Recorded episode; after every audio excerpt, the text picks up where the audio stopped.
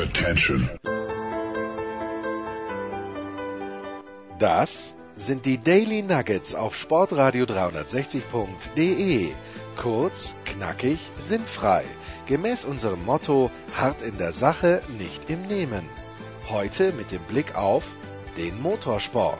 Ja, es ist mal wieder ein Daily Nugget zum Motorsport und zu besonderen Anlässen. Da hat Stefan der Voice Heinrich immer ein paar Ideen und meistens bringt er für diese Ideen auch Manfred Janke mit, den ehemaligen Rennsportleiter von Porsche. Ich freue mich sehr, dass beide wieder dabei sind. Stefan, grüß dich. Ähm, ich gebe gleich an dich ab.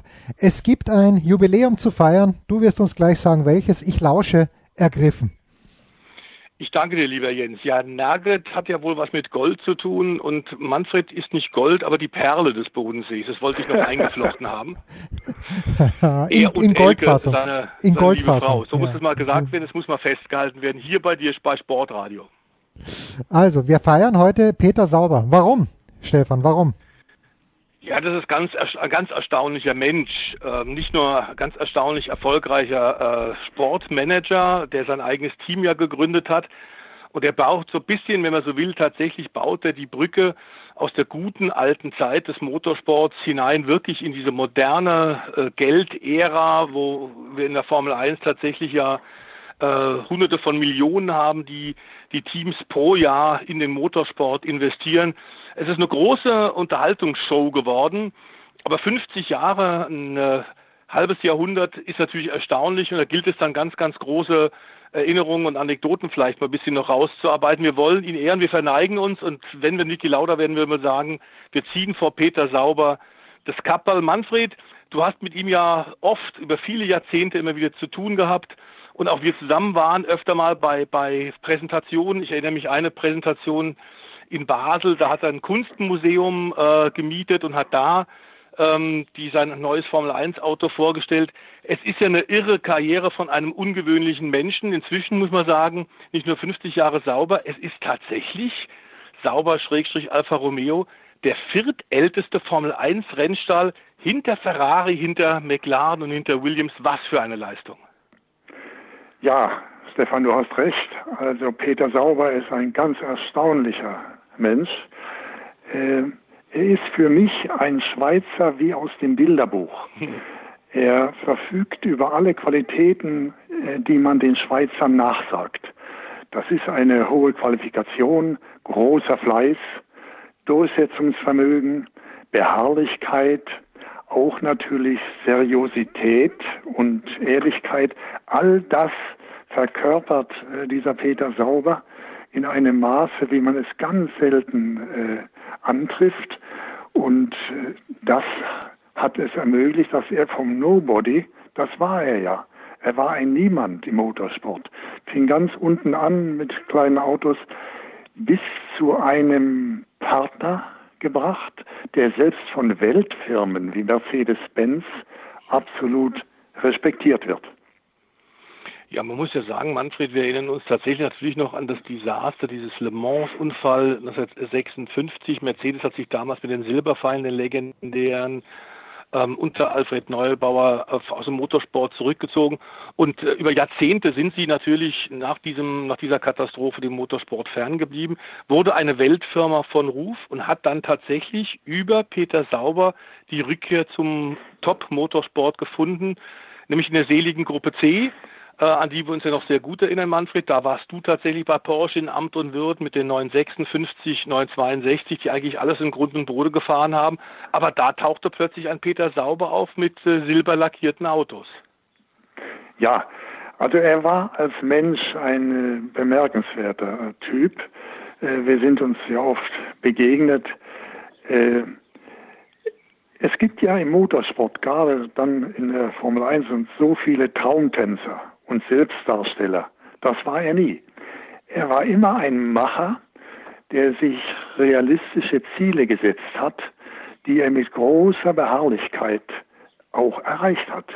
Also er war einfach, er war anders als äh, die meisten Figuren, die du in der Formel 1 triffst. Äh, diese hohe Seriosität und die Tüchtigkeit, das war schon einmalig. Nein, eine ganz äh, bemerkenswerte Persönlichkeit. Ja, ich erinnere mich noch an eine Zeit, ähm, da gab es mal ein T-Shirt bei Porsche auch, ähm, die Plätze 1 bis, ich glaube, 8 ähm, und, äh, und Platz 10 auch und das hieß uh, Sorry, Nobody is Perfect, wenn ich mich richtig erinnere, Manfred. Ja, ja. Damals mit dem 962, 956-962 wirklich alles abgeräumt. Ähm, aber da tatsächlich ist der Peter Sauber damals mit dem legendären C7 im Übrigen nicht nur ein schnelles, sondern auch ein sehr schönes Auto ohne großen Ecken und Kanten mit wunderbarer Form. Der war dann schon silber lackiert und das waren sozusagen die Vorläufe des Engagements dann später auch von Mercedes in der Formel 1, die ja in den letzten Jahren auch zu diesen Serien-WM-Titeln geführt hat mit Lewis Hamilton in der Fahrer- und natürlich mit Mercedes in der Herstellerwertung. Äh, das war damals eine Zeit, Ende der 80er äh, Jahre, als dann eben Peter Sauber auch in Le Mans auftaucht und dann irgendwann auch Le Mans gewann, im Übrigen aus seiner Sicht der größte Sieg, den sein Team jemals erzielt hat. Le Mans 1989, 1989 im Übrigen auch das erste Rennen, was ich äh, aus Le Mans live übertragen habe. Und später warst du dann ja auch beim Kommandatorenteam dabei. Wie viele Nächte haben wir uns da um die Ohren geschlagen? Ähm, aber dieser Sieg ist für ihn größer als die aller Formel 1 Erfolge. Das zeigt ja auch, wie er den Motorsport sieht. Ja, also diese Meinung teile ich absolut. Ich habe ja so ziemlich alles erlebt im Motorsport über Jahrzehnte. Nichts geht über Le Mans. Die 24 Stunden von Le Mans sind für mich die größte Herausforderung, das eindrucksvollste Erlebnis, die eindrucksvollste Strecke in der Zeit, von der wir heute sprechen, also die Original äh, Le Mans Rennstrecke ohne Schikanen, so wie sie mal war, äh, zum großen Teil Verkehrsstraße, äh, sechs Kilometer geradeaus, Vollgas, wo gibt es sowas? Und all das zusammen macht Le Mans ganz einmalig. Und wir haben auch äh, bei Porsche, wir haben ja eine Menge gewonnen, auch äh, in der Formel 1. Wir haben die Le Mans-Siege immer am höchsten eingestuft. Und ich erinnere mich an dieses Shirt, Nobody is Perfect. Wir haben zehnmal äh, äh, gewonnen und ein Einmal war ein Sauber dabei. Deshalb haben wir gesagt, also wir haben neunmal gewonnen, neun damals. Und dann war Nobody is perfect. Es war halt einer dabei, der uns einmal geschlagen hat. Das ist so ein bisschen, Manfred, auch schon ein Kult-T-Shirt wie äh, die Pille für den Mann. Ja, die genau. Die ja. wir noch erarbeitet haben. ja. Du erinnerst dich. Also Formel 1 Geschichten aus der Schweiz. Hinwil ist plötzlich auf der Formel 1 Landkarte. Das ist eigentlich unglaublich. Wir haben natürlich Ferrari, die Scuderia in Maranello. Wir haben natürlich ganz klar die ganzen englischen Teams, die rund um Silverstone in etwa einer Autofahrstunde beheimatet sind. Ähm, das gilt im Übrigen auch für das Haas-Team, das Gene Haas-Team aus den USA, die natürlich in England auch eine Dependance haben. Wie schwierig ist es denn tatsächlich, was glaubst du, für einen Schweizer Fachpersonal dazu zu bekommen, englischsprachiges Fachpersonal, Top-Ingenieure, Konstrukteure, die in die Schweiz zu locken. Das war manchmal, glaube ich, für Peter Sauber ganz schön schwer. Ja, eben. Deshalb, er war, er war ein ganz bemerkenswerter Typ. Nicht nur, dass er fachlich kompetent war, sondern als Manager, wie du richtig sagst. Einmal die Finanzen zu regeln, ist auf seiner Ebene natürlich unendlich schwer. Äh, und dann auch Personal, wie du sagst. Das ist, das ist schwierig. Wer will zu einem kleinen privaten Team äh, von den Spitzenleuten? All das hat er mit einer Beharrlichkeit und einem Geschick gemacht. Ich, ich bin voller äh, Bewunderung für diesen Menschen und seine Fähigkeiten, die er hatte. Denn es ist ja wohl nichts schwieriger, als sich als Privatier in der Formel 1 zu etablieren. Er hat, wie du sagst, mit Mercedes zusammengearbeitet, hat die tatsächlich durch seine ruhige Hand und sein, sein Können überzeugt, äh, in den Motorsport zurückzukommen. Er war dann Ford-Werksteam eine ganze Weile, hat Ford-Motoren bekommen, ähm, hat dann Ferrari-Aggregate verwendet, was ja auch schon zeigt, wenn wir diese Auflistung, da sind alle großen Namen mit dabei und dann kam tatsächlich BMW, die ja auch das Team übernommen haben. Schön fand ich auch seine Formulierung, dass er gesagt hat, also nach unseren Sportwagenerfolgen war klar, es musste weitergehen. Wir wollten den nächsten Schritt machen und der Schritt jetzt in den Grand Prix Sport, in die Formel 1, in die Königsklasse ist ein vernünftiger Schritt in die Unvernunft. Das ist typisch Peter Sauer, ja, oder? Ja, absolut. Und wie gesagt, äh, neben seinen, Fähig, seinen großen Fähigkeiten, die er besessen hat, äh, hat ihm auch unheimlich geholfen seine Ehrlichkeit und seine Seriosität.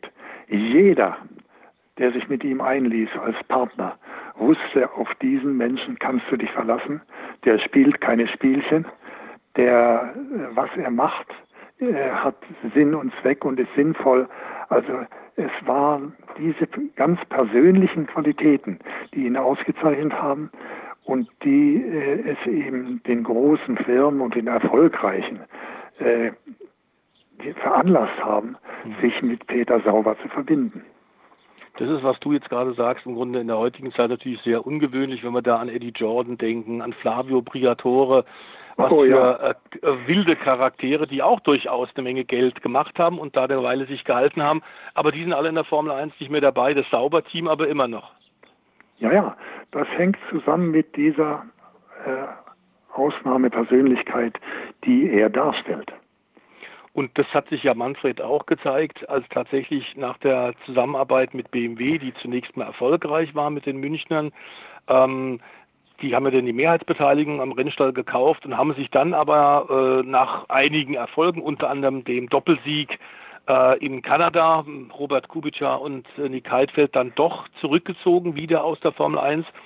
Ähm, das brachte das Team natürlich in eine Krise und da hat er was gemacht, was dann wirklich auch gezeigt hat, warum er auch von seinen Mitarbeitern so hoch geschätzt ist, warum viele Mitarbeiter über 20 und mehr Jahre bei ihm geblieben sind, obwohl sie von anderen Teams höher dotierte Angebote bekommen haben, ähm, nämlich die menschliche Qualität. Er hat dann tatsächlich eigenes Geld in die Hand genommen und hat das Team zurückgekauft, weil es ihm um die Arbeitsplätze ging. Und das erinnert uns doch so ein bisschen an einen, den wir hier bei Sportradio Radio, bei Jens Hüber auch schon geehrt haben, nämlich an Dan Gurney.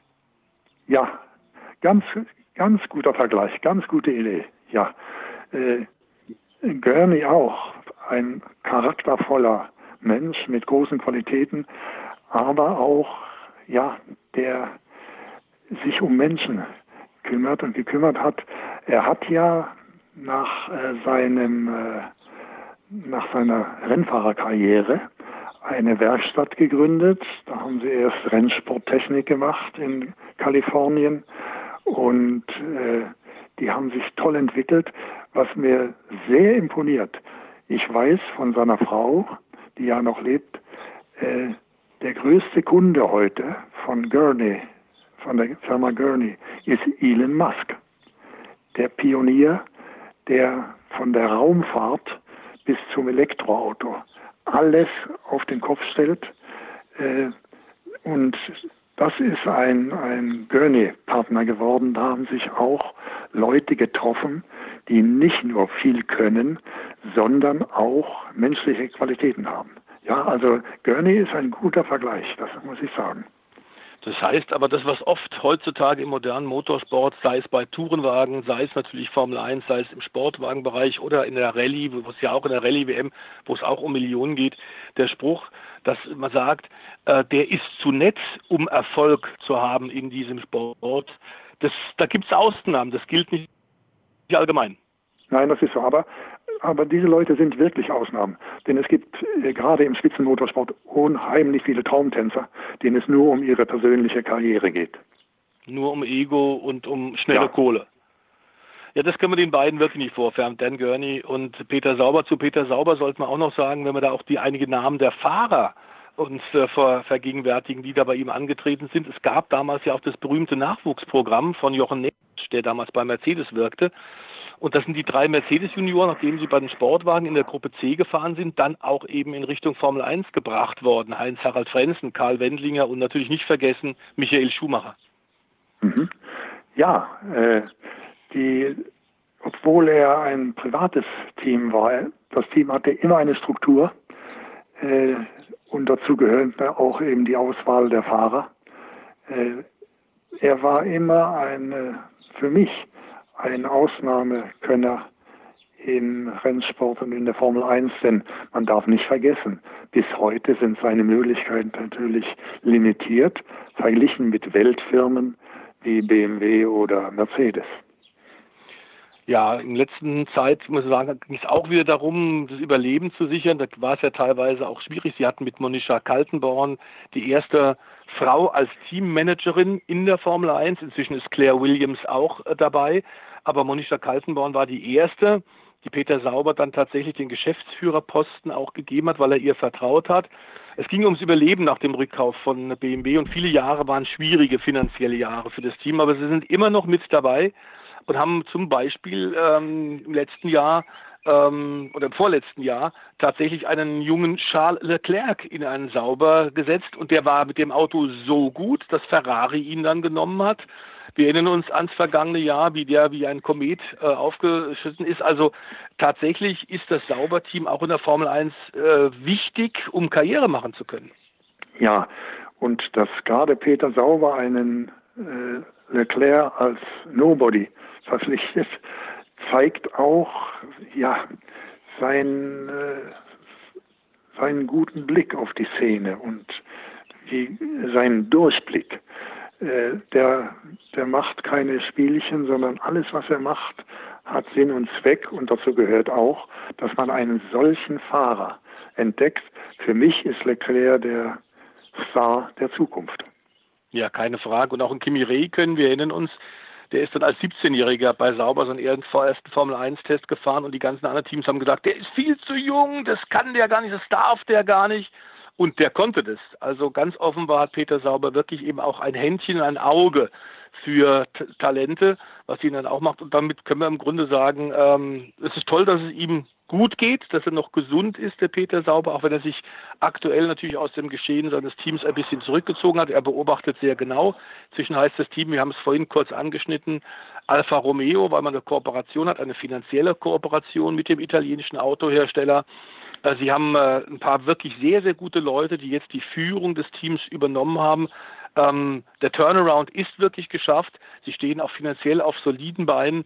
Und ich bin sicher, dass wir jetzt nach der Corona-Krise auch in der, den Grand Prix in dieser Saison 2020 noch einige gute Leistungen von Sauber sehen werden. Also nochmal in Erinnerung das viertälteste Formel 1 Rennteam hinter Ferrari, hinter McLaren und Williams. Äh, besseres Kompliment kann man eigentlich nicht machen, dass die menschliche Seite auch stimmt. Äh, kann es dann zu einem unserer Lieblingsslogan führen, Manfred? Wer hat's erfunden, oder? Ja, ja. ja. Das ist so. Nein, also nicht nur Ricola, äh, sondern Peter Sauber. Und, und du hast äh, immer gern auch lang mit ihm gesprochen, weil der weit auch eben über den Motorsport hinaus die Welt im Blick hatte. Ja, ja, ja, das war eine großartige Persönlichkeit mit, mit viel Format äh, in allen Bereichen. Ich wünschte ihm, dass äh, sein Team oder seine Firma noch weiter Erfolg haben. Das äh, würde mich freuen, denn wenige haben es so verdient wie Peter Sauber. Prima. Manfred, ich bedanke mich recht herzlich für deine Zeit. Ich habe zu danken. Schicke ganz liebe Grüße, genau wie Jens, da bin ich ganz sicher, an den Bodensee. Ja, an den ja, Bodensee. Prima. Und das Einzige, was ich äh, bei Peter Sauer mir noch wünschen würde, weil ich äh, auch in Rufweite hier des BMW-Werks bin, dass es irgendwann mal wieder ein Comeback gibt, gerne auch im Sauberteam, weil erst jetzt weiß man zu schätzen, wie glorreich die Zeiten eigentlich waren, als BMW so viel in die Formel 1 investiert hat und äh, BMW sauber. Es rennen noch so viele Menschen in München auch herum mit diesen Jacken, wo hinten eben drauf BMW sauber, sauber BMW steht. Großartig. Ich bedanke mich herzlich bei dir, Stefan. Ich bedanke mich herzlich bei äh, Manfred Janke. Das war's, unser Daily zum Gerne, Motorsport. Ja. 50 Jahre Peter Sauber. Das waren die Daily Nuggets auf Sportradio 360.de. Versäumen Sie nicht alle anderen Podcasts aus unserer sympathischen Familienwerkstatt. Schon gar nicht die Big Show. Jeden Donnerstag neu.